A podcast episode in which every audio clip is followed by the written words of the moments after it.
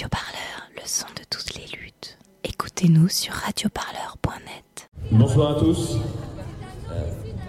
Merci euh, à tous d'être présents en hommage à Cédric, mais également en hommage à tous ceux qui sont morts sous euh, les coups de la police dans le passé.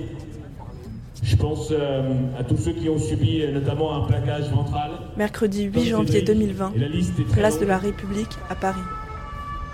Un rassemblement est organisé en hommage à Cédric Chouviat, livreur de 42 ans, père de 5 enfants, mort à la suite d'un contrôle de police quelques jours plus tôt. Grâce à des vidéos amateurs, son avocat a pu établir les circonstances du décès. Ariel Imi, avocat au barreau de Paris et euh, membre du Bureau national de la Ligue des droits de l'homme. Cédric euh, est mort après une intervention euh, plus que musclée de la police. Euh, au départ, on a cru euh, que c'était un simple malaise cardiaque puisque la préfecture de police communiquait dans ce sens. Et en réalité, on, s'est rapidement rendu compte que la préfecture mentait, comme souvent c'est le cas euh, dans les dossiers de violence policière. On a fait un appel à témoignage. Il y a des gens qui ont envoyé des vidéos, qui ont envoyé des témoignages et on s'est rendu compte que- qu'en réalité, eh ben, en fait, c'est les policiers qui lui avaient fait une clé d'étranglement. C'est les policiers qui, lui avaient fait un plaquage ventral et que euh, bah, ça pouvait pas lui laisser beaucoup de chance en fait.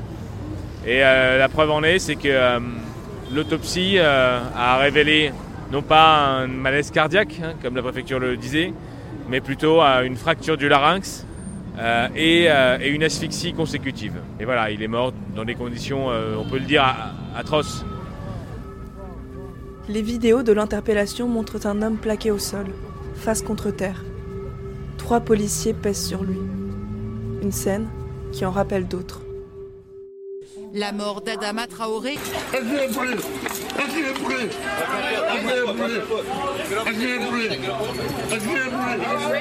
La famille d'Abdelhakim Hadjimi, ce jeune homme de 22 ans, décédé en 2008 suite à une interpellation musclée.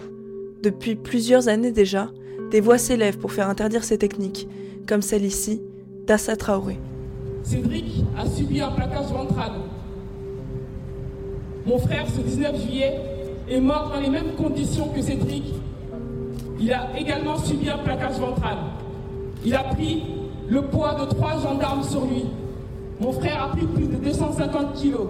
Ces techniques d'immobilisation sont interdites dans plusieurs États européens sont interdites dans plusieurs États aux États-Unis, mais elles continuent d'être pratiquées en France. Elles sont mortelles.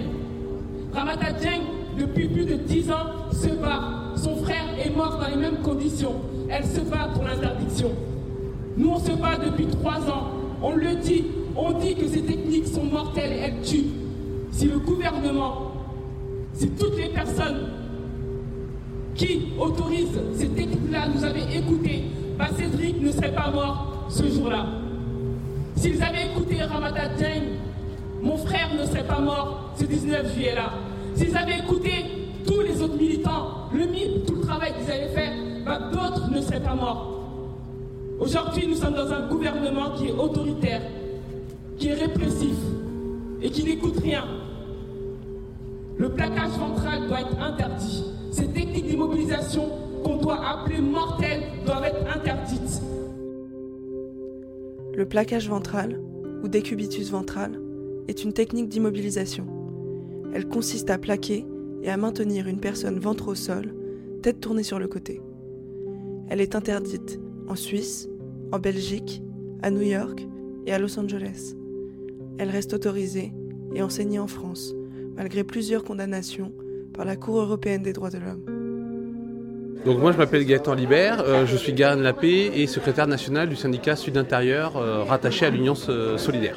Alors moi j'ai fait différents services, d'abord j'étais adjoint de sécurité en province, Euh, j'ai fait euh, les appels 17, l'îlotage en quartier euh, dit sensible, euh, à la toute fin de la euh, police de proximité notamment, euh, de la police secours aussi pendant plusieurs années euh, et euh, service de prévention, de partenariat.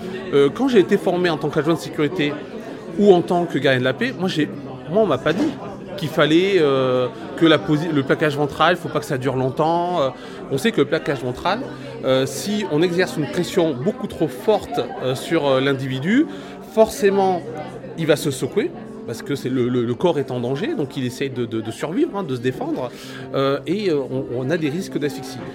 À Sud Intérieur, l'idée qu'on a, c'est que de toute manière, la formation, elle n'est pas suffisante. Nous, on est d'ailleurs pour passer à un an et demi de formation pour les gardiens de la paix. Actuellement, on est à un an.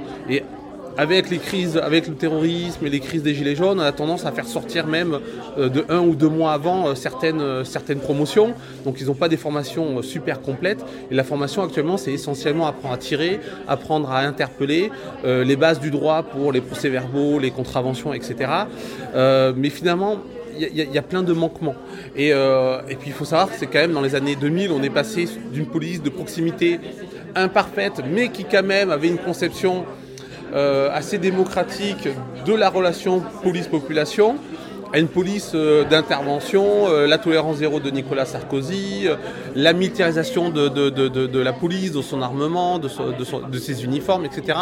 Bon, les années Sarkozy ont tellement imprégné la police euh, qu'aujourd'hui il est très difficile pour la police de sortir de schémas euh, assez répressifs. Et puis les- jeunes policiers qui sont rentrés euh, ces 10-20 dernières années, eux ils sont rentrés en- avec cette police d'intervention, peut-être même en voulant la rejoindre cette police d'intervention. Donc effectivement, il y a, voilà, y a une modification des comportements policiers, mais qui est aussi due euh, aux transformations de l'institution et aux transformations de la société, tout simplement, avec une société qui a développé un système sécuritaire sur les euh, 20 dernières années.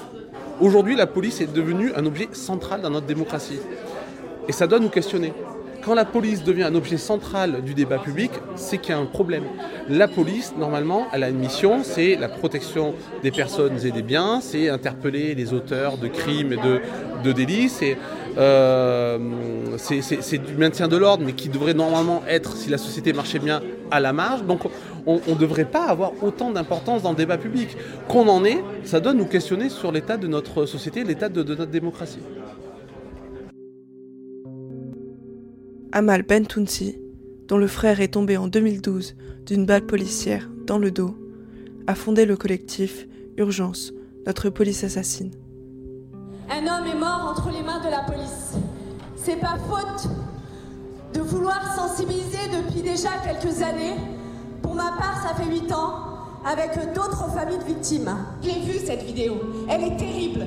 Elle est terrible pour la société, elle est terrible pour la famille, elle est terrible pour l'ensemble de la population. Est-ce que vous imaginez un homme qui filme parce qu'il a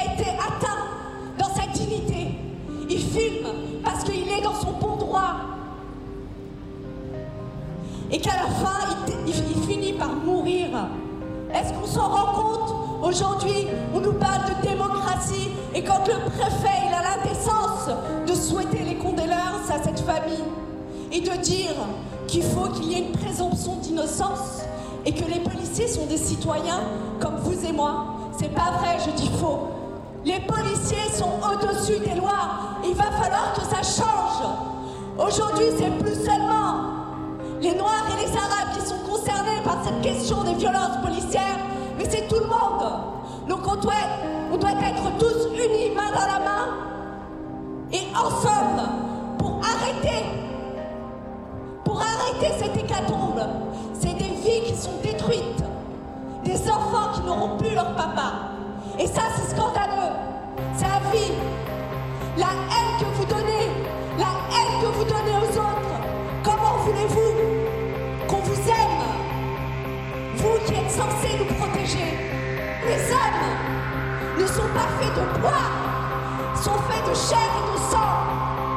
Donc oui, il y a urgence, notre police assassine. Et on continue le combat et on soutiendra à chaque fois qu'il le faudra. Et on continuera à dire, si vous voulez commettre des crimes en toute impunité,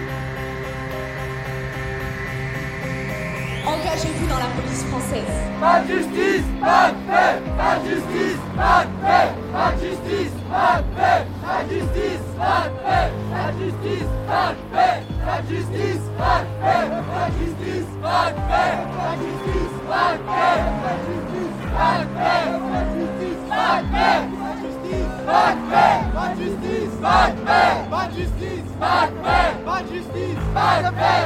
Le 20 novembre 1998, Mohamed Saoud, 26 ans. Le 17 juin 2007, Lamine Dieng, 25 ans. Le 13 mai 2008, Akima Jimi, 22 ans. Le 12 novembre 2009, Mohamed Boukrourou, 41 ans. Le 20 septembre 2011, Serge Patouche, 48 ans. Le 6 mars 2015, Amadou Koumé, 33 ans. Le 19 juillet 2016, Adama Traoré, 24 ans. Le 5 janvier 2020, Cédric Chouvia, 42 ans. Tous ces hommes sont des victimes de ces méthodes policières controversées. En février 2019, une proposition de loi visant à interdire les techniques d'immobilisation létale est déposée. Mais près d'un an après, ce texte est resté lettre morte. Et une nouvelle fois, un homme est mort. Radio Parleur, le son de toutes les luttes. Écoutez-nous sur radioparleur.net.